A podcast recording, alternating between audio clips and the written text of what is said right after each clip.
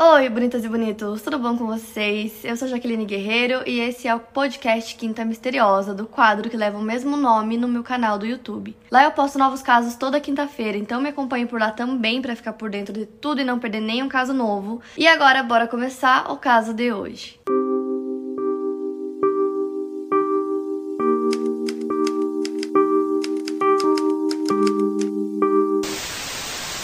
Gregory Villemin nasceu no dia 24 de agosto de 1980, filho de Jeanne-Marie Villemin e Christine Villemin. Ele nasceu em Le Pont Jossier-Vallonne, uma comunidade que fica em Vosges, localizada no nordeste da França. Gregory era uma criança muito inteligente, seus pais se amavam muito e amavam muito ele também, os três eram muito felizes vivendo juntos.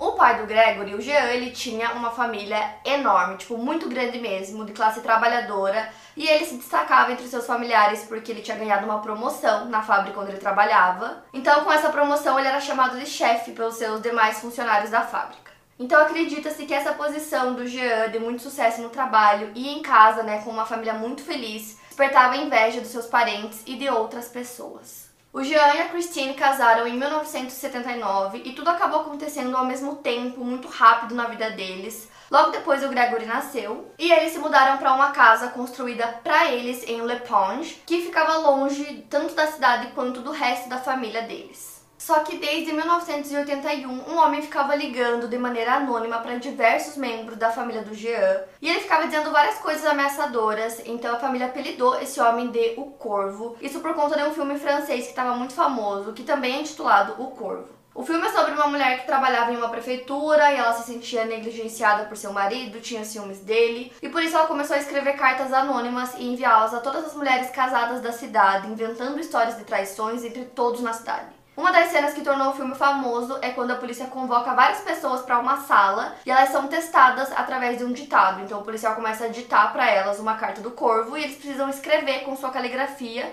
E então os policiais podiam comparar as caligrafias para encontrar quem era o responsável pelas cartas. Então essa pessoa, né, que eu vou chamar de o Corvo, como a família chamava, que ficava fazendo essas ligações anônimas, ele parecia conhecer muitos segredos da família inteira. Então assim, ele ligava para vários membros, ameaçava, ameaçava contar os segredos para outros familiares. Ele parecia realmente querer semear o ódio entre eles. Então, além das ligações, ele também passou a enviar cartas para os familiares. E praticamente todos os membros da família recebiam essas ligações diárias, então foi muito difícil estabelecer quantas ligações foram feitas, porque às vezes o corvo chegava a ligar 27 vezes em um dia. Às vezes as ligações eram silenciosas, às vezes insultos, músicas ou conversas mais longas em que ele mencionava segredos e brigas familiares. Porém, o Corvo parecia ter um foco secundário, que era falar sobre o sucesso profissional do Jean. Nas cartas e nas ligações, ele se referia ao Jean como chefinho muito provavelmente por conta de que ele era chamado de chefe dentro do trabalho. E teve até um momento em que o Corvo começou a ligar para o escritório do Jean para provocar ele, para falar sobre a integridade da família dele. E aí, em uma dessas provocações, o Jean respondeu: Pode queimar minha casa, eu construo outra. E nisso o Corvo percebeu que não estava adiantando falar sobre a casa dele, sobre a integridade da família, e ele começa a falar sobre a Christine, começa a dar ameaças. É, ele começa a dizer que ele vai fazer uma armadilha para ela, mas o Jean permanece calmo, ele não cede às provocações, até que o Corvo começa a falar do filho dele, do Gregory. Nisso ele fala que ele consegue observar a criança com o binóculo dele e que se deixassem ele sozinho, ele iria pegar a criança e estrangular ela. E aí o Jean explode e fala que se ele encostar um dedo no Gregory, ele é um homem morto. Então, nesse momento, o Corvo consegue identificar qual era o ponto fraco do Jean, já que ele sempre tentava provocar ele e não conseguia. Ele percebeu que o ponto fraco era o Gregory. Então, o Corvo fez ligações de 1981 até 1984 para toda a família. E mesmo o Gregory sendo uma criança, ele conseguia perceber é, que às vezes os pais recebiam ligações e que eles ficavam ansiosos, que eles mudavam a fisionomia, então, mesmo sendo criança, ele percebia isso, então eles tentavam ao máximo deixar ele fora disso para ele não perceber.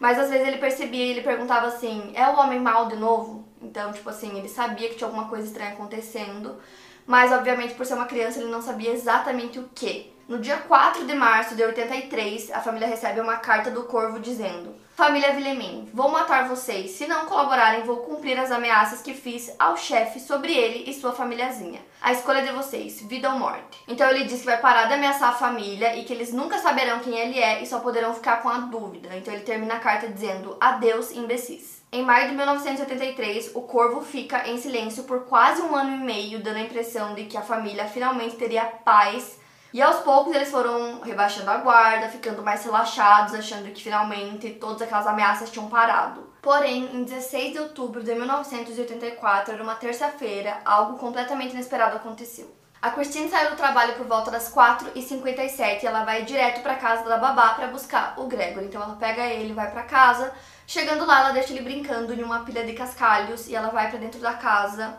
Até que ela percebe que estava ficando muito frio, então ela pega uma touca, vai lá pra fora, coloca no Gregory, deixa ele brincando e vai passar roupa. Então ela liga o som também pra se distrair, ela coloca uma música e aí o Gregory fica lá brincando sozinho. Depois de alguns minutos, ela vai checar o Gregory e percebe que ele não tá mais lá fora brincando. Então, nesse primeiro momento, ela fica calma, ela pega o carro dela e vai até a casa da babá para ver se ele não tá lá, para ver se ela não pegou ele e ele não tava. Então ela vai também para casa de um amiguinho do Gregory que ficava no mesmo vilarejo e ele também não estava lá. Então depois disso ela liga pro marido e relata o desaparecimento. Então com isso logo eles perceberam que na verdade o Gregory tinha sido sequestrado e o sequestrador é, sequestrou ele por volta das 5 horas da tarde, plena luz do dia é, na frente da casa né, do Gregory e eles moravam num local mais afastado, só que ao mesmo tempo quase não tinham árvores em volta, assim, então é, as outras casas, as outras pessoas poderiam ver claramente, né, se tivesse uma pessoa ali, então o sequestrador correu vários riscos, né, sequestrou uma criança nesse horário. E a polícia agiu muito rápido, então cerca de uma hora depois do desaparecimento já tinham cerca de 15 guardas procurando pelo Gregory. Então eles começam a recolher os elementos iniciais da investigação e enquanto a polícia estava procurando por ele, o Michel Villemin, que é um dos irmãos do Jean, recebe uma ligação que era de um estranho que tinha a mesma voz masculina e rouca do corvo, falando entre aspas: "Eu matei o filho do chefe e o joguei no rio Volone. Eu me vinguei. Sua mãe está procurando por ele, mas nunca vai encontrá-lo. O comandante da polícia local conta que por volta das 9 horas da noite eles receberam uma mensagem via rádio dizendo: Encontramos o garoto. O corpo do pequeno Gregory foi encontrado no rio Volone, a uma distância de 4 quilômetros de sua casa. O médico Alan Petit estava atendendo um paciente quando ele recebe uma ligação de sua esposa, dizendo que ele precisava ir imediatamente para o rio Volone, que tinha algo acontecendo no local e eles precisavam de um médico. Quando ele chegou, tanto o corpo de bombeiros quanto alguns curiosos já estavam lá no local, assim como um fotógrafo. Logo depois que ele chegou, o pequeno corpo foi retirado da água e colocado ao lado do rio. O Gregory usava uma jaqueta azul clara e uma touca de lã que cobria completamente o seu rosto. Uma corda amarrava seus tornozelos, seus pulsos e passava ao redor de seu pescoço por cima de sua touca. O médico examinou o corpo e descreveu o rosto do Gregory como se ele tivesse completamente em paz, não haviam traços de violência ou marcas nele. Ele estava pálido, com os lábios um pouco mais pálidos do que o normal. Havia um pouco de espuma em seus lábios, porém sua fisionomia demonstrava paz. No dia seguinte, 17 de outubro, além de sair o resultado da autópsia revelando que o Gregory foi jogado vivo no rio e morreu de asfixia por afogamento, outra informação importante para a investigação surgiu. Uma carta foi enviada para Jean e para Christine e a carta foi postada no vilarejo de Le Ponges, no fim da tarde, próximo ao momento do sequestro. Era uma carta pequena que dizia apenas: Espero que sua mágoa mate você, chefe. Seu dinheiro não trará seu filho de volta. Essa é minha vingança. Então, a essa altura, já no início, acreditava-se que o culpado era o corvo, que a motivação era inveja, né? Então, ele foi no ponto fraco do Jean, que era o filho, né? Que era tipo a pior coisa que ele poderia fazer, e ele foi e fez. E a Christine deu uma entrevista logo no início dizendo que ela acreditava que o corvo era um membro da família. Então, desde o início, o foco já foi a família Villemin. Então, os policiais já começaram a investigar e a entrevistar os membros né, da família. E a família era gigantesca, gente. Pra vocês terem noção, tinha tipo assim mais de 70 pessoas. No dia seguinte, dia 18, as notícias sobre o caso já começaram a se espalhar e o Jean Kerr, que é um jornalista do Paris Match, foi até o local, até o vilarejo, para cobrir toda, é, toda a história. Ele começou a fazer a própria investigação dele. Então, chegando lá, ele foi direto para a cena do crime, tirou várias fotos. Foi até a casa do Gregory, tirou fotos da pilha de cascalhos que ele estava brincando, dos brinquedos dele. Ele meio que começou a fazer a sua própria investigação. A polícia começou a investigar todos os locais próximos da casa para ver se eles encontravam qualquer pista, qualquer coisa, até marca de pneu mesmo eles procuraram para tentar identificar um carro específico que talvez foi usado no sequestro. É, e eles também começaram a investigar o Michel, que é um dos irmãos do Jean, que foi quem recebeu a ligação é, do Corvo, né, que eles achavam que era quem havia cometido o crime. Essa ligação aconteceu às 5 e meia da tarde, então assim, é, a Christine foi buscar o Gregory às quase 5 horas da tarde. Então, assim, meia hora depois, né? Então, o sequestro aconteceu poucos minutos depois que eles chegaram em casa. E a ligação também, pouco tempo depois. Tudo aconteceu em cerca de meia hora. E o Michel, inclusive, era uma das pessoas que o Jean suspeitava que poderia ter sido responsável pelo crime. O Michel era o irmão mais velho do Jean e ele tinha algumas dificuldades, tanto profissionais quanto intelectuais. Ele basicamente podia ser descrito como o oposto do Jean. Ele era muito apático, era introvertido. Dois dias antes do crime, no dia 14, o Michel e a Ginette, que é a esposa dele, foram visitar a casa do Jean e ele acabou contando sobre seu sucesso no trabalho, que ele tinha recebido uma promoção, que ele estava ganhando muito bem. Começou a contar que ele estava muito feliz porque ele estava aumentando a casa dele, que ele ia comprar o seu segundo carro e que também ele tinha comprado um sofá novo de couro. O Michel fica muito impressionado quando ele senta no sofá e ele fala: só um chefe pode comprar isso. Para os policiais era completamente impossível conectar essa reação que ele teve com o que estava escrito na carta, que como eu falei para vocês, tinha uma frase que dizia: "O seu dinheiro não trará o seu filho de volta". Essa frase levou a polícia a identificar a motivação. O culpado tinha inveja da família e do sucesso financeiro do Jean e queria de alguma forma se vingar por não conseguir o mesmo. O caso acabou sendo definido em um triângulo de 15 quilômetros em que os locais se conectavam. A polícia e os familiares acreditavam que o caso seria resolvido rapidamente. Então, durante a investigação, os policiais descobriram, né, que eles chamavam essa pessoa anônima de o Corvo. E inspirados no filme, eles decidiram fazer o ditado igual no filme, onde as pessoas sentam e eles começam a ditar as cartas escritas pelo Corvo e todo mundo tem que ir escrevendo para que eles possam comparar as caligrafias e tentar identificar se alguma daquelas pessoas é o autor da carta. Então, eles fizeram isso com todos os membros da família. De novo, gente, tipo 70 pessoas. E aí, é, toda essa parte da investigação da família foi muito meticulosa e demorou muito, porque eram muitas pessoas. Enquanto tudo isso acontecia, o caso ia chamando cada vez mais a atenção da mídia, porque era um caso muito brutal, né, envolvendo uma criança. E possivelmente o culpado era um parente da vítima, então começou a chamar muita atenção dos jornalistas que iam até o vilarejo então chegou um momento que o vilarejo estava cheio de jornalistas de vários lugares diferentes, e eles eram muito invasivos, então eles saíam perguntando as coisas para as pessoas na rua, eles batiam na porta da casa das pessoas, eles tipo não davam paz para as pessoas, literalmente. E isso claramente incomodava muito os moradores, né? Porque a cidade estava repleta de jornalistas. E eles até começaram a se questionar por que, que aquela notícia, né, aquele caso específico estava tendo tanta atenção quando crianças morrem por todo o país e aí o Jean Kerr, que era um dos jornalistas, explicou que era porque, porque provavelmente aquela história é, seria uma história que muitas pessoas teriam interesse. Então, basicamente, era por isso que tinham tantos jornalistas lá. Na missa de sepultamento do Gregory, a igreja estava lotada. Era sábado pela manhã e a investigação continuava, mas não estava demonstrando muito progresso. Para a polícia, todos eram suspeitos porque os familiares estavam em silêncio, o que prejudicava muito as investigações. E a polícia acreditava que se o assassino fosse ao velório, ele poderia se revelar. E no local também estava cheio de jornalistas, que assim como a polícia acreditavam que talvez o culpado estivesse lá junto com eles. E o palpite da polícia era de que alguém poderia perder a cabeça, surtar ou manifestar de alguma forma sua culpa. Por isso tinha uma equipe policial no local preparada para caso isso acontecesse. Os pais estavam muito abalados no velório, a Christine chorava desesperadamente. Chegou até um momento em que ela desmaiou e tiveram que tirar ela do local. E os jornalistas, enquanto isso, ficavam em cima dela, tirando fotos, assim, eles não respeitavam mesmo a família. Eles, inclusive, filmaram tudo, então a polícia até usou essas imagens para avaliar e observar a expressão facial das pessoas, dos membros da família, tentando identificar alguma coisa fora do comum, mas nenhum resultado foi muito conclusivo. E o silêncio reinava naquela pequena vila, né? Ninguém queria falar nada e eles não falavam absolutamente nada. É, eles não queriam conversar com a polícia, diziam que não sabiam de nada, permaneciam praticamente todo mundo em silêncio. É, próximo do local onde encontraram o corpo do Gregory tinham algumas casas e todas as pessoas que moravam nessas casas falaram que não tinham visto nada, que não sabiam de nada. Então, os investigadores falaram que as pessoas tinham a cabeça muito fechada, né, quanto ao caso. Tava todo mundo muito irritado com os jornalistas e ninguém queria cooperar, ninguém queria ajudar na investigação para, né, chegar no culpado. Até que a polícia recebeu uma ligação anônima de uma mulher dizendo que ela sabia várias coisas sobre o caso, que ela queria conversar com os policiais. Então, eles buscam ela, ela faz essa ligação de um orelhão. Eles vão até lá, buscam ela levam ela para delegacia. Quando eles estão chegando lá de carro, já tem vários jornalistas por lá, então ela cobre o rosto para não ser fotografada.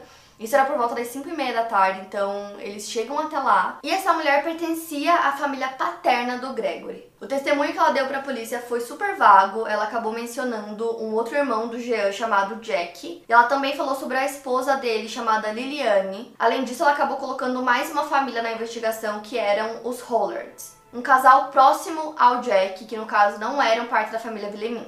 Eles foram levados à delegacia e ao saírem estavam quase cegos porque tinham muitos flashes dos fotógrafos. Eles estavam tão atordoados que não conseguiam nem encontrar o próprio carro. Os repórteres começaram a gritar dizendo que eles deveriam se defender para a mídia, porque se eles não fizessem isso, eles pareceriam culpados. Eles negaram qualquer envolvimento no caso. Foi concluído posteriormente que a citação do nome do casal teria sido uma armadilha e que sim, eles eram inocentes. O casal tinha ficado cerca de 6 horas na delegacia, sendo liberados por volta das 2 horas da manhã. Um dos policiais da investigação aguardou alguns dias após o funeral para ir conversar com os pais do Gregory. Ele queria dar um tempo para eles. E aí, nesse contato que ele tem com eles, ele percebe que principalmente o pai tem uma grande força interior que move ele a encontrar o culpado pela morte do filho. O Jean descreve que sempre que ele saía andando de moto pela floresta, ele levava o Gregory, que ele simplesmente não saía sem o filho.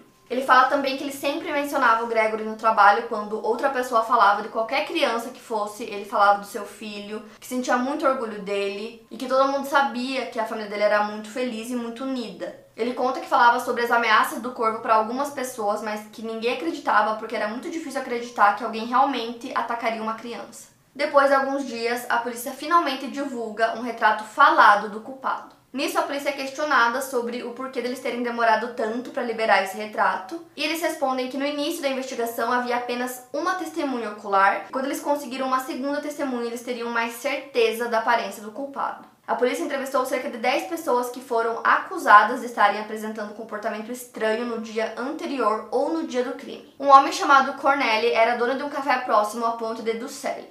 E no dia 16 de outubro, ele notou um cliente que ele nunca tinha visto antes. Esse cliente entrou, pediu uma cerveja, ele pagou adiantado e ficou bebendo essa cerveja olhando para um relógio específico que tinha lá no bar. E aí depois ele sai do bar, ele volta por volta das 5 horas da tarde, pede mais uma cerveja, paga adiantado de novo e faz a mesma coisa, fica olhando para esse relógio é, o dono do bar conta que ele ficou até as 5 e 10 lá e que ele tremia muito, parecia que ele tava, sei lá, incomodado, agitado, parecia que tava acontecendo alguma coisa. O jornalista Gia Kerr, que eu sei pra vocês que estava fazendo a própria investigação, acabou chegando no nome de uma mulher chamada Louisette Jacob. Ela morava em outro vilarejo, que era o mesmo que os avós do Gregory moravam, e ela contou para ele que a família Jacob tinha problemas com a família Villemin. Ele vai até a casa dela por volta das 8 horas da manhã e eles começam a conversar. Ela começa a contar várias histórias sobre esses atritos, sobre família e tal. E nisso um homem aparece do nada, assim, um homem meio estranho que não fala nada e senta na mesa para comer. Esse homem era o Bernardo Laroche, que é sobrinho da Loisette. E o jornalista resolve conversar com ele também sobre o caso do Gregory. Ele até mostra é, o retrato falado do criminoso. E quando ele diz que o Gregory é da família Willemins, o Bernardo muda completamente de comportamento. Ele começa a socar a mesa. Ele conta que o Jean e os Willemins usaram ele, que ele cortava madeira e carregava para eles. E o único pagamento que ele recebia era o valor referente ao combustível. Ele diz que se sentiu usado pela família e demonstrava ter muito ódio e remorso. O Jean fala sobre a Christine, fala sobre a criança e o Bernard diz: os Willemins pagaram pelo que fizeram. E aí o jornalista fala: a gente tá falando sobre uma criança. E o Bernard responde: sim, que pena, mas os Willemins pagaram. Depois disso, o jornalista decide perguntar o porquê do Bernard estar tá dormindo na casa da tia dele e não na própria casa. E ele explica que ele está com dificuldades para dormir em casa, então ele vai até lá para dormir. O Bernard mal termina a conversa e ele vai embora. Depois disso, a Loisette conta pro jornalista que na verdade o Bernard não dorme na própria casa porque ele tem medo de dormir lá desde que o caso do Gregory aconteceu. A família do Gregory inicia um processo civil e escolhe o advogado Henri René Garrot. Para se apresentar e ele foi contratado por uma agência de notícias em Paris que o recomendou para os Villemins. Dessa forma, a agência conseguiu receber informações privilegiadas sobre o caso. Dez dias depois que o caso aconteceu, a polícia passou a acreditar que o Gregory não havia sido jogado de um lugar distante no lago, mas sim no próprio vilarejo, já que o seu corpo não apresentava marcas ou machucados que poderiam ter sido causados por percorrer um percurso maior no rio. Quando os inquéritos iniciaram, a polícia recebeu um testemunho dizendo que no dia do crime ele havia observado marcas de pneu novas na estrada do vilarejo. As marcas vinham de uma estrada que ia até o rio Volônia. Os policiais foram até o local investigar e utilizaram um boneco com o mesmo peso e proporções parecidas com as do Gregory. Jogaram ele na água para testar se ele pararia onde o corpo da criança foi encontrado. Ele não parou no local exato, ele foi parando ao longo do caminho em diversos arbustos, o que teria causado marcas em suas roupas que estavam intactas. Então a polícia levantou a possibilidade de que ele poderia ter sido jogado do Barba, um riacho que flui até o rio Volone. E no local do encontro das águas há um corpo de bombeiros. Isso acabou reforçando a hipótese inicial que a polícia tinha que o Gregory foi jogado na água logo após o sequestro. Então a família continuava em silêncio e os policiais decidiram reunir toda a família para tentar descobrir quem era esse corvo, para ver se eles tinham mais informações que talvez eles tivessem esquecido e também para tentar entender por que que o Jean era o alvo principal, para tentar entender por que, que a família estava sendo perseguida, né? Então nisso, é, a maioria das pessoas que atenderam as ligações do corvo disseram que a voz era masculina. Porém, nisso eles acabaram descobrindo que quando essas ligações eram feitas para membros indiretos, né, é, da família Villemins, como amigos deles, era uma voz feminina que ligava. Inclusive, essa voz feminina teria ligado para o enfermeiro da família em 83 e ela disse que o pai do Jean estava morrendo, então o enfermeiro correu para casa dele, chegando lá, ele estava bem. Então, mesmo essa mulher não se encaixando no perfil do sequestrador, né, do corvo, é, ali a polícia percebeu que na verdade tinham mais pessoas envolvidas no caso, que não era apenas uma pessoa que tinha feito tudo. Nisso eles chamam o Bernardo, eles conversam com ele, fazem o teste ditado com ele, né, para ele fazer, para ele escrever as cartas e tal. Isso aconteceu no dia 25 de outubro, e aí o especialista em caligrafia disse que o Bernardo era uma pessoa de interesse, que ele acreditava que era ele quem tinha escrito as cartas, consequentemente ele era o corvo. Um dos policiais que interrogou o Bernard disse que sempre que ele fazia uma pergunta, ele tinha que parar e pensar muito para dar uma resposta. E aí ele contou que ele foi comprar um vinho, que depois ele foi para casa da tia. Ele basicamente conseguiu descrever o dia dele inteiro tudo que ele tinha feito no dia que o crime aconteceu, menos é, em um intervalo de 30 a 45 minutos do dia que ele não conseguia se lembrar, que ele não conseguia dizer o que ele havia feito naquele período. O Bernard, para vocês entenderem, ele é primo do Jean. A mãe do Bernard é irmã da mãe do Jean. Então, além disso, ele passava muito tempo com o Michel, que é um dos irmãos do Jean, que foi inclusive o irmão que visitou ele poucos dias antes do crime, que fez aquele comentário sobre o sofá de cor. Então, os dois eram muito próximos, o irmão, né, o Michel e o Bernard. Inclusive, eles eram muito próximos quando jovens, né, todos os primos, eles davam super bem.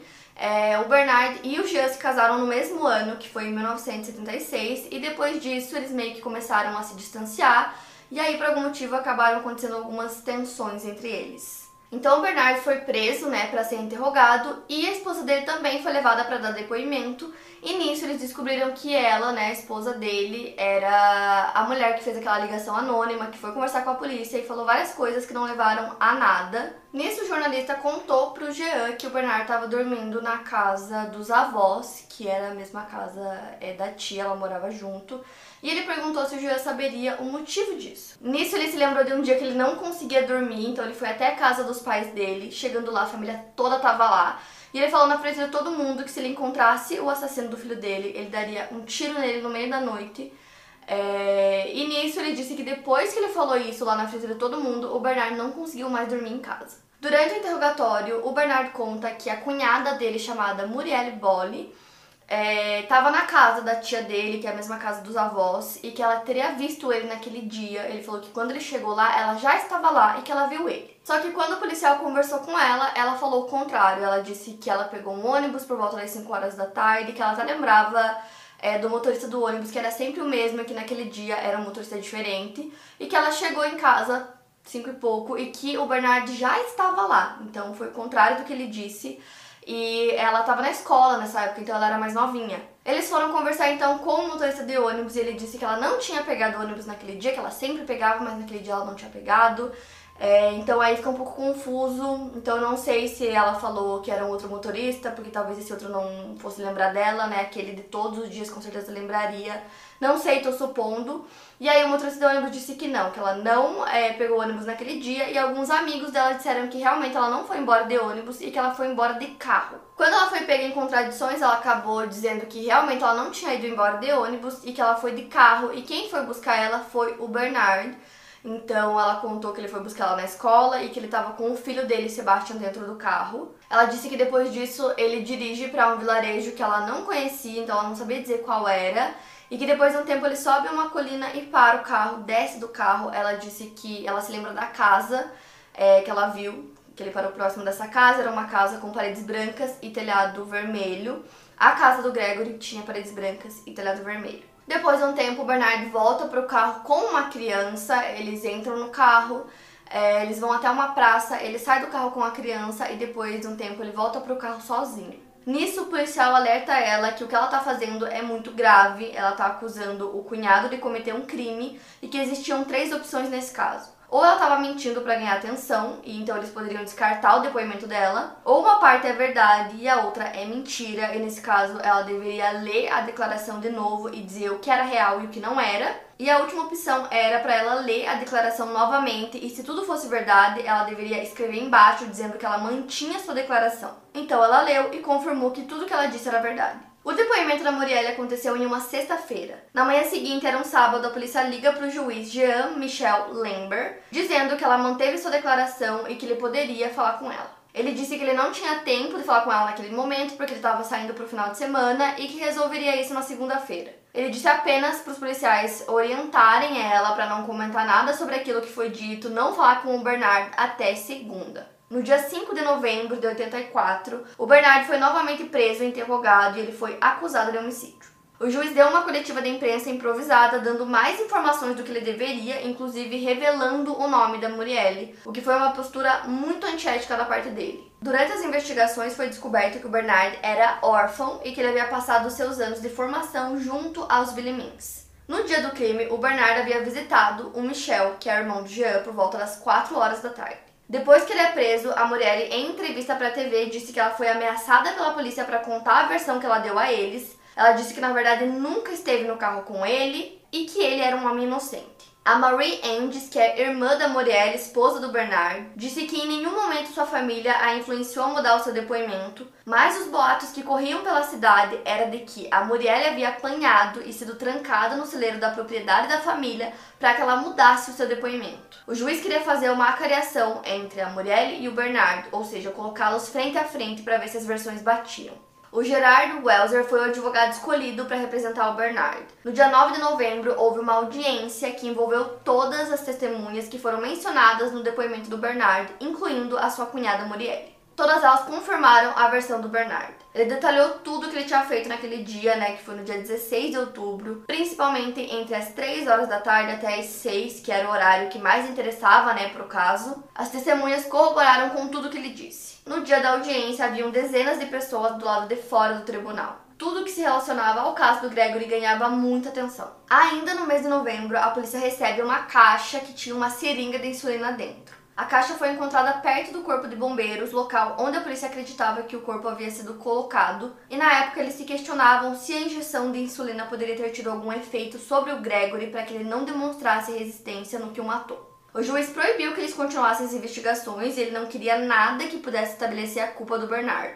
já que estava acontecendo um processo para que ele fosse inocentado. Os policiais afirmam que a investigação praticamente parou nesse momento porque o juiz não deixava eles trabalharem, é, basicamente, o juiz não queria nada que levasse a culpa do Bernardo, que não faz sentido nenhum. E nisso, o Jean Kerr, que é o jornalista, consegue conversar com o advogado do Bernard.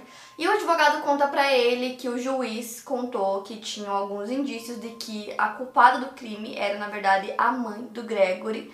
Então ele conta que ela foi vista por quatro mulheres que eram colegas de trabalho dela, colocando uma carta no correio às 5 horas da tarde e que eles acreditavam que era aquela carta que foi, no caso, escrita pelo Corvo, teria sido escrita por ela. Porém, ela estava em casa às 5 e 3, né? Que foi o que ela disse no depoimento. Então, essa é a hora em que acredita-se que a criança foi sequestrada E essas quatro testemunhas disseram que viram ela colocando a carta na caixa de correio. Uma das testemunhas disse que toda terça-feira ela visita a irmã dela que mora próxima dos Correios e que ela viu a Christine lá, próximo daquele local, entrando no carro dela. Outra testemunha disse que estava indo até os Correios e que viu a Christine dando meia volta no prédio. Então, basicamente, isso indicava que ela havia postado aquela carta como se fosse o corvo. A Christine foi chamada para depor, então ela chegou no tribunal com o marido dela, né, com o Jean, e ela disse que depois que surgiram é, essas testemunhas, tudo que ela disse antes, o juiz simplesmente desconsiderou. Que é exatamente aquilo que eu já contei pra vocês, né? Que ela teria saído por volta das 4h57, mais ou menos, 5 horas da tarde do trabalho, pegou o Gregory, foi pra casa, deixou ele brincando, enfim, tudo aquilo que eu contei. Ela contou exatamente a mesma versão. Nisso, eles conversam com a babá do Gregory, ela confirma toda a história, ela só diz que não lembra exatamente em que minuto ela chegou para buscar ele, ela não sabe dizer exatamente mas ela confirma tudo. E a Christine disse que ela enviou sim uma carta, mas que ela enviou essa carta no dia 15, não no dia 16, e que provavelmente essas testemunhas viram ela mesmo, mas elas viram um dia antes do crime que elas estavam confusas, né, que elas tinham confundido a data. Nisso a polícia vai atrás dessa carta que a Christine cita, eles encontram a carta e realmente a data era do dia 15, então isso levou todo mundo a acreditar que as testemunhas simplesmente se enganaram. E nisso começaram a surgir várias acusações contra é, a Christine, né? E o Jean simplesmente ficou muito perturbado com essas acusações, ele tinha parado de comer e beber. E o Jaques Corazzi, que era o comissário de polícia, líder do esquadrão anticrime, não acreditava na versão dada que a criança teria sido sequestrada na frente de casa, pois não haviam árvores que cobrissem a vista dali. Ele perguntou sobre a mãe da criança. E o Jean Michel Bezina, que é um correspondente, um dos jornalistas, disse que ela estava dentro da casa passando roupa. O Jacques achou o comportamento dela estranho porque ela deveria estar cuidando do seu filho, que tinha 4 anos de idade. E desde que as investigações do crime começaram, houve um certo atrito entre a polícia local e a polícia nacional. A polícia local ficou responsável por investigar o caso e a Polícia Nacional recebia informações através da imprensa. A Marie France Bezina era jornalista e esposa do Jean Michel Bezina. Os dois levaram o Jacques Corazzi para conhecer os locais da cidade. E esse casal de jornalistas, eles tinham contato com oito jornais diferentes. Então, basicamente, o que eles faziam era escrever a mesma matéria de oito formas diferentes, às vezes até usavam outros nomes e mandavam para os oito jornais que publicavam. E eram essas matérias que saíam a nível nacional e era o que ia aparecendo sobre o caso, era assim que as pessoas iam acompanhando o caso. Então eram duas pessoas que né, escreviam as mesmas matérias e parecia que eram várias, e na verdade não era.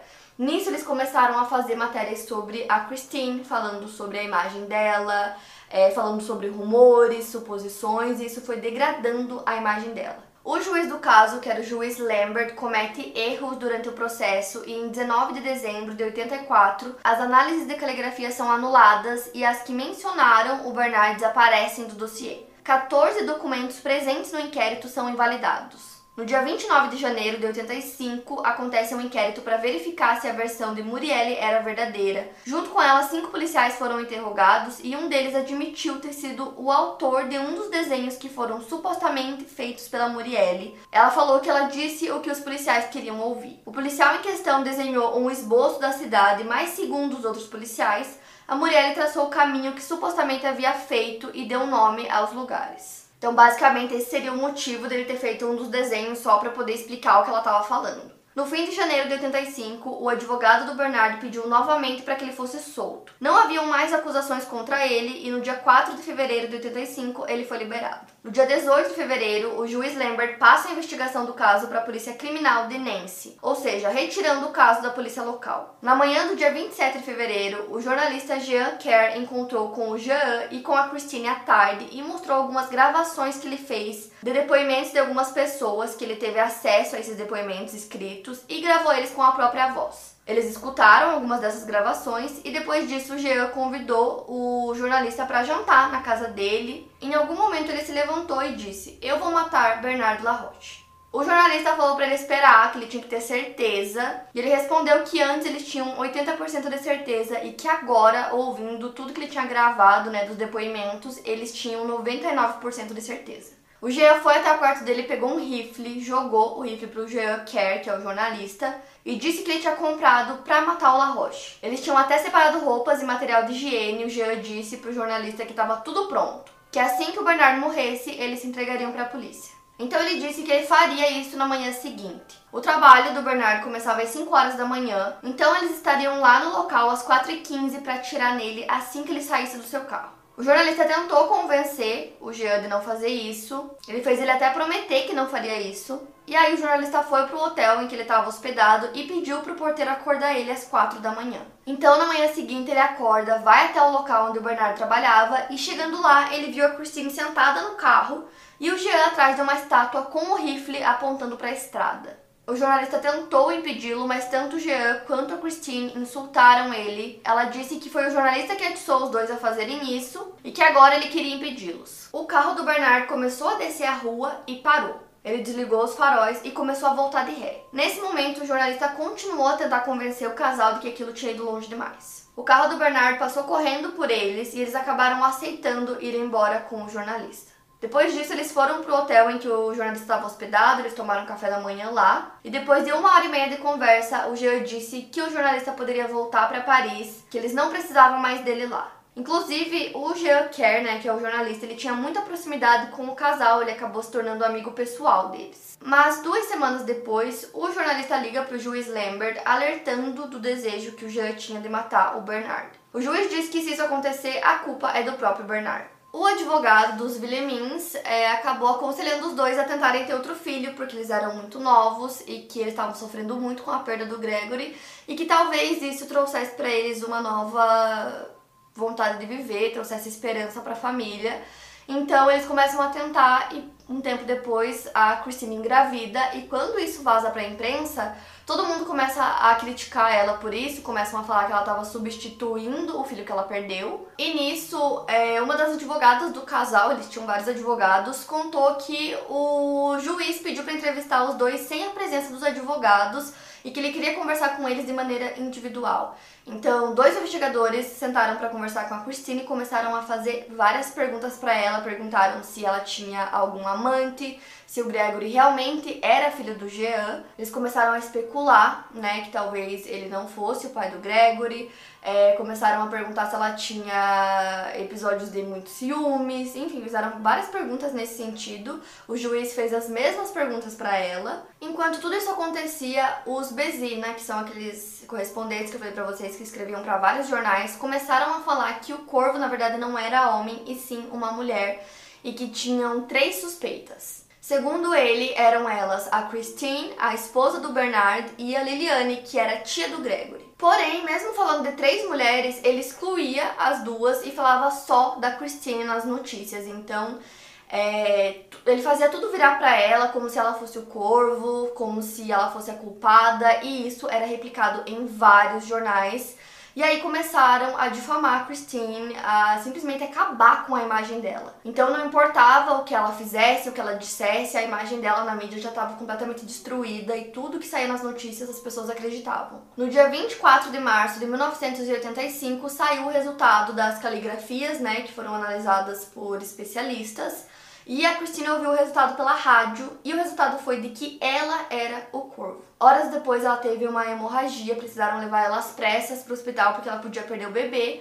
E lá no hospital o juiz aparece com cinco peritos porque eles tinham 80% de certeza que ela era a culpada do crime, que ela era o corvo. Enquanto tudo isso acontecia, o Jean, pai do Gregory, estava completamente atordoado com toda a situação e ele queria a esposa dele do lado dele, tava tudo isso acontecendo, as pessoas acusando ela, né, é, de ser a culpada.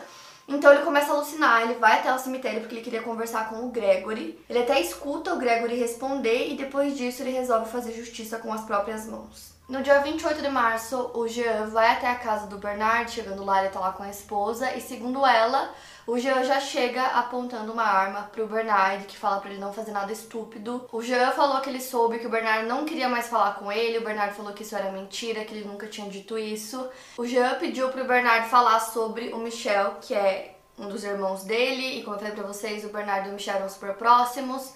E aí o Bernard pede para ele abaixar a arma e entrar na casa para eles conversarem. Pouco tempo depois, o Jean atira no Bernardo, o tiro vai diretamente no peito dele. Ele abraça o Jean e cai no chão. Antes do Jean se entregar à polícia, ele queria contar pra Christina o que ele havia feito. Então, dois dias depois de ter falado com ela, é, ela deu uma entrevista dizendo que quando ele contou tudo pra ela, ela não conseguiu acreditar. Ela perguntou por que ele resolveu fazer isso depois, eles já tinham se acalmado e resolvido que isso não ia acontecer. Aí ele falou que era porque o Bernard riu dele, falou que ele merecia aquilo que tinha acontecido com ele, com o filho do casal, e que simplesmente ele tinha ido longe demais. Porém, ele jurou que ele não queria ter atirado nele, que não era a intenção dele, mas que as coisas já tinham ido longe demais mesmo. Aí no velório do Bernard tinham cerca de 150, 200 pessoas. É, a família tava já, essa altura, já não aguentava mais a imprensa, então eles não deixaram a imprensa entrar. Quando a polícia foi fazer toda a reconstrução do crime, né? Tinham vários fotógrafos, jornalistas lá, eles tinham tipo uma série de notícias. E aí a polícia pediu para eles respeitarem, que eles precisavam fazer o trabalho deles e tudo mais, mas eles não ligaram, inclusive quando é, o Bernard morreu, os fotógrafos foram até a casa e tiraram fotos do corpo que depois eles venderam para os jornais, os jornais compraram e colocaram na capa. Depois da morte do Bernard, a polícia se volta novamente para Christine para tentar entender se realmente ela era o corvo. Então a teoria deles era que ela buscou o Bernard realmente na babá, mas que depois ela não foi para casa como ela contou e que ela teria ido até o rio e jogado o corpo da criança lá. Isso porque eles encontraram na casa da Christine cordas parecidas com as cordas que tinham sido usadas para amarrar o corpinho da criança. O advogado deles responde que na verdade é uma corda que é muito comum na região, que todo mundo tem essa corda em casa, que aquilo não é uma prova ou evidência é, para comprovar que ela foi a autora do crime e ele continua dizendo que ela é inocente. E nisso ele também fala que o Lambert, né, o juiz, por algum motivo ficou obcecado pela Christine, ele tinha uma fixação por ela, não, ele não sabe explicar o, o porquê, mas ele tinha isso e ele jurava que ela era culpada. E todos os dias surgiam mais e mais notícias sobre os Villemins, principalmente sobre a Christine, dizendo que ela era culpada, que ela era uma bruxa, que duas semanas antes de casar ela tentou fugir. É, também tinha notícias falando que o Gregory teria se afogado, depois ela teria jogado o corpinho da criança no rio, tipo, muitas notícias assim. E as pessoas iam até a cidade para visitar o túmulo do Gregory, inclusive um jornalista independente chamado Sylvain foi até a cidade e visitou o túmulo. Então ele disse que ele sentiu uma sensação estranha de dormência nas mãos e nos pés e que depois disso ele decidiu investigar o caso também. Então ele começou a ler várias coisas sobre o caso até que ele encontrou um artigo que falava sobre aquela insulina que foi encontrada. E ele decidiu conversar com o médico que fez a autópsia do Gregory. Então ele pergunta pro médico se ele encontrou alguma marca de agulha pelo corpo do Gregory e ele disse que não, só que na verdade ele nem procurou por essa marca, então essa marca poderia existir. E aí ele pergunta se é possível que o Gregory tenha morrido com uma dose de insulina e o médico responde que sim, que é possível. Então ele acredita que ele encontrou a arma do crime, que foi essa agulha de insulina. E aí ele começa a investigar para descobrir se alguém tem diabetes, né, nas famílias, e ele descobre que uma mulher chamada Janine, que ela é mãe da Muriel, tinha diabetes. Só que o que acontece é que nenhum dos jornalistas tinha conseguido se aproximar da família Bowl porque eles não conversavam com ninguém, eles simplesmente ignoravam todos os jornalistas e por algum motivo o Sylvain conseguiu é, conversar com eles, ganhar a confiança deles.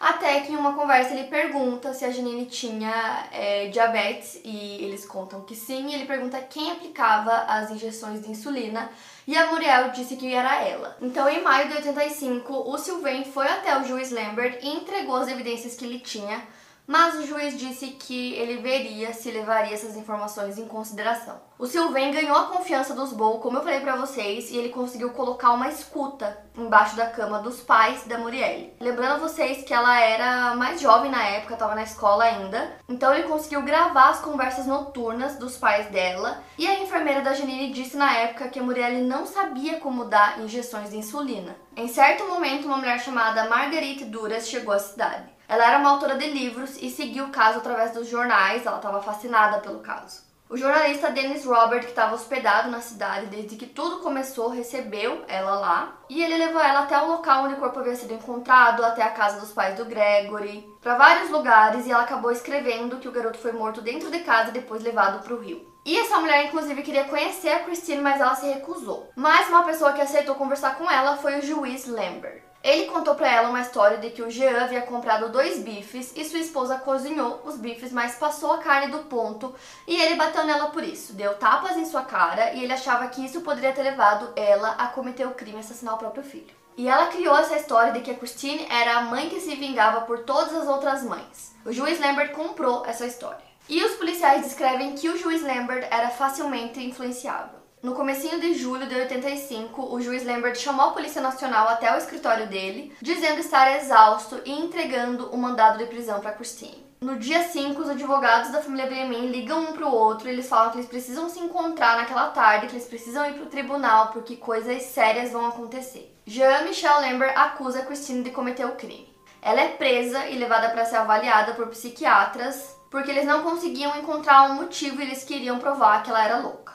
Sua avaliação não apontou nenhuma doença mental. E então ela começou a fazer greve de fome dentro da prisão, o que era algo muito perigoso porque ela estava grávida. Ao mesmo tempo, o Jean também começou a fazer greve de fome. Os advogados foram ver a Christine e pediram para que ela parasse com a greve e depois daquilo ela entrou com uma apelação e 11 dias depois de ter sido presa ela foi liberada. Ela tinha passado cinco dias sem comer. Ela foi para casa da sua avó e o local era vigiado por quatro policiais dia e noite para que não acontecesse com ela o que aconteceu com o Bernard.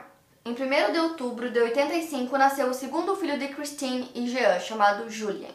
As fotos dela com o recém-nascido apareceram nas revistas, mas as pessoas interpretaram tudo de maneira errada. A maioria ainda acreditava que a Christine era culpada e viram aquilo como uma substituição.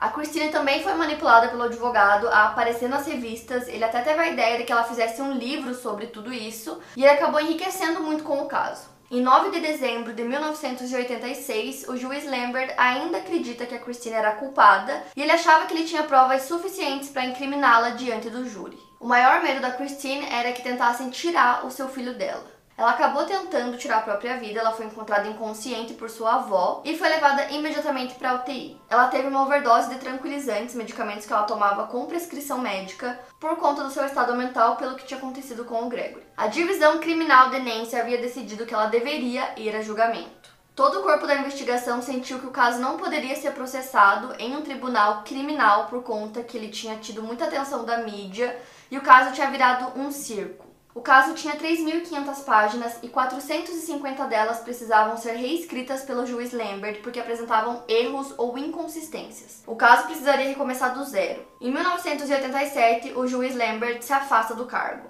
Ele tirou um ano sabático para viajar e escreveu um livro chamado O Pequeno Juiz, em que ele conta sua trajetória de carreira. Quem fez a substituição dele foi o juiz Maurice Simon. Ele era mais centrado e focado nos detalhes, então ele tinha uma reputação de ser muito discreto, honesto e ele tinha uma bela carreira. Ele era considerado um excelente juiz. Então ele quis recomeçar o caso. Em sua audiência da apelação, a Christine respondeu suas perguntas com espontaneidade e sempre olhava diretamente para o juiz. O dia do crime seria refeito porque o juiz precisava descobrir quanto tempo a Christine levaria para chegar em casa, né, na forma que ela contou como tudo aconteceu naquele dia. Então, essa reconstituição levou três dias e foi feita assim, com os mínimos detalhes, foi feita perfeitamente. E aí, durante todo o tempo, a Christine estava com o Jean, eles sempre estavam juntos, de mãos dadas. Lembrando que ele estava preso, mas o juiz deixou que ele saísse durante aqueles três dias para que a reconstituição fosse feita. O objetivo da reconstituição era refazer todos os passos da Christine naquele dia, né, principalmente naquele horário em que o crime aconteceu. Então foi tudo feito com exatidão, assim, exatamente no tempo certo.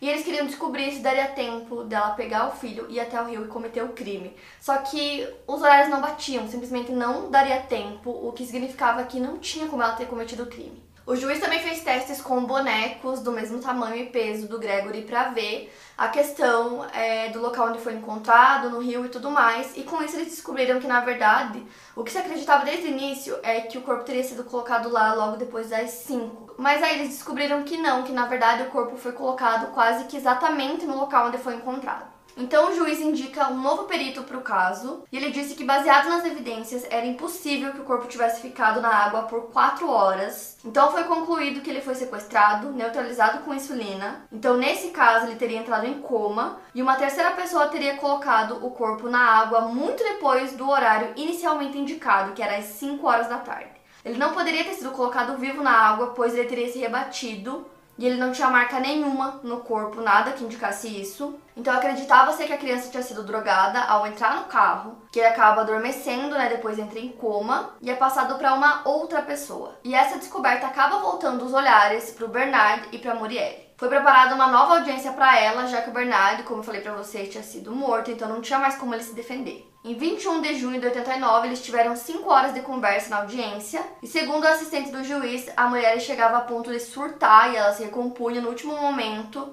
Ela olhou para o juiz e perguntou se ele não entendia que ela não podia falar. Ela havia tentado de tudo e perdido. Ela temia a reação da sua família caso ela falasse alguma coisa. O clima entre a Murielle e a irmã era tenso, elas não se falavam porque a Maria acreditava que a Murielle tinha desempenhado um papel no caso. O novo juiz ouviu novamente todos os familiares. Na reconstrução da ligação pro Michel, ele estava muito nervoso e tinha uma lacuna de 15 minutos em que ele não conseguia especificar o que tinha acontecido. Os pais do Jean e a voz do Gregory foram ouvidos juntos primeiro, e a assistente do juiz percebeu que a Monique, a avó do Gregory, dava pequenos chutes no marido quando ela não gostava do que ele estava falando. Posteriormente, eles foram entrevistados sozinhos. O avô do Gregory Albert foi entrevistado primeiro e, de repente, durante a conversa, o juiz levanta e abre a porta da sala. E a Monique, a avó do Gregory, estava lá do lado de fora, encostada na porta, tentando ouvir o que o marido falava. Em 10 de setembro de 89, o juiz deu uma entrevista para a TV e a partir daí ele começou a dar várias entrevistas para revistas e tabloides. Um repórter do jornal Detective escondeu um gravador enquanto ele tinha uma conversa com o juiz, e nessa conversa ele revelava que o Bernard poderia ter sequestrado o Gregory. O juiz estava acusando novamente alguém que não poderia se defender, o que era considerado antiético, e os advogados fizeram um abaixo assinado contra ele, então ele seria removido do caso por ter quebrado a confidencialidade. Em 30 de janeiro de 1990, ele sofreu um ataque cardíaco enquanto visitava sua filha e foi levado a um hospital próximo, mas entrou em coma profundo. Ele acabou acordando, mas ele perdeu a memória. Em 3 de fevereiro de 1993, o Tribunal de Apelação deu seu veredito em favor de Christine. Em um julgamento de 93 páginas, não haviam acusações contra ela, seu nome foi completamente inocentado. Em 3 de novembro do mesmo ano, inicia-se o julgamento do Jean pelo caso do Bernard. O tribunal estava cheio, tinham diversos jornalistas do lado de fora do tribunal. O julgamento dele durou dois meses. Ele disse estar arrependido pelo que ele fez, que na época ele estava preenchido pelo luto. Ele disse acreditar que o Bernardo havia realmente cometido o crime. Ele esperava pelo testemunho de Murielle, pois acreditava que se ela falasse o que ela sabia sobre a morte do seu filho, tudo seria resolvido. Porém, a mulher negou que o seu cunhado, no caso Bernard, tenha buscado na escola naquele dia e disse novamente que a polícia a persuadiu a falar tudo aquilo. Em um dos dias do julgamento, o juiz permitiu que a corte ouvisse a voz do corvo. O avô do Gregory Albert foi perguntado no julgamento sobre quem poderia observar as pessoas tão de perto, e ele disse que seu filho Michel sempre o observava e os olhares se voltaram rapidamente para ele. O Jean foi condenado a cinco anos de prisão com suspensão após o quarto ano. Em 30 de dezembro de 93, ele foi solto, pois já havia cumprido praticamente todo o período de sua prisão. Em 27 de abril de 94, o casal foi a um programa de TV para aparecer na mídia pela última vez. O objetivo do Jean era explicar tudo o que tinha acontecido. Então, depois ele escreveu um livro com cartas que ele enviou para sua esposa e cartas que ele recebeu dela na prisão. Eles também quiseram ir no programa porque eles queriam mudar a imagem construída pela mídia. O Jean nunca parou de trabalhar nos arquivos do caso. Ele relia documentos, procurava novas informações, ele sempre tentava encontrar alguma coisa. No ano 2000, a família pediu para que o caso fosse reaberto, porque eles ouviram sobre os avanços né, nos exames de DNA eles acreditavam que algum DNA poderia ter sido coletado nos selos das cartas que o corvo enviava. Mas o DNA encontrado estava inviável para análise. Em 2002, o Estado francês foi sentenciado a pagar 60 mil euros à família La Roche, 17 mil euros à família família Bow e em 2004 70 mil euros a Jean e Christine por má condução da justiça. Em 2017, o caso foi novamente reaberto, intimando três pessoas suspeitas de terem sequestrado Gregory. Depois de alguns meses, essas informações acabaram sendo canceladas por erros de procedimento. O juiz Lambert foi encontrado morto em sua casa com um saco plástico na cabeça enrolado com um cachecol. Ele deixou uma carta explicando que não tinha mais forças para lutar. A Christine e o Jean se mudaram para os subúrbios de Paris a fim de se afastar dos holofotes. E eles têm três filhos. A ação contra o Bernard parou devido à sua morte, e tanto a esposa dele quanto os advogados continuam declarando a inocência do Bernard. Muriel ainda mora no mesmo local e em 2018 o Conselho Constitucional decidiu que sua custódia em 1984 teria sido inconstitucional. Isso porque no ano ela ainda era menor de idade e a lei da época não garantia ao suspeito que houvesse a presença de advogado ou notificação de direito ao silêncio. E o caso permanece aberto até hoje, sem solução. É, não se sabe quem foi o culpado, não se sabe também quem era o corvo, né, que ficava ligando, mandando carta, atormentando a família por anos. É, basicamente, toda a minha pesquisa para esse vídeo foi feita através de um documentário da Netflix que é enorme sobre o caso. Eu vou deixar o nome aqui na descrição para quem quiser assistir. Então, óbvio que eu coloquei todas as informações mais importantes, então lá vocês vão ver algumas outras coisinhas que eu acabei não colocando no vídeo, mas nada super relevante pro caso. Mas pra quem quiser assistir, o nome vai estar aqui na descrição, que eu não lembro de cabeça. E eu queria muito contar esse caso pra vocês, porque eu acho muito doido o fato da família do Jean ser muito grande, tipo, mais de 70 pessoas, e que qualquer um deles poderia estar envolvido, e que eles conseguiram, de certa forma, conectar várias pessoas, né, ao caso, pessoas de interesse, que no fim das contas não foi provado que alguma delas era realmente o culpado do caso, ou mais de uma, né? Porque da forma que foi feito, provavelmente tinha mais uma pessoa, se realmente foi o corvo, tinha voz feminina e masculina. Então, né, não era só uma pessoa, tinham mais pessoas envolvidas. Eu quero muito saber o que vocês acham. Eu, nossa, eu acho esse caso muito, muito, muito doido mesmo. É, eu fico pensando assim no Bernard, em tudo que ele falou, em tudo que o Michel falou, né? Essa inveja que eles poderiam ter. É, do Jean, que era o irmão mais bem sucedido, o irmão que tinha uma família linda, que era super feliz, enfim. É, comentem aqui o que vocês acham que aconteceu. É muito doido que tenham todas essas informações, tipo, muita coisa, que o caso realmente tenha sido muito investigado e que no fim não tenha nenhuma evidência, tipo, nenhuma, né? Para mais casos, siga o meu podcast. Lembrando que os casos novos saem primeiro lá no meu canal do YouTube. Obrigada por ouvir e até o próximo caso.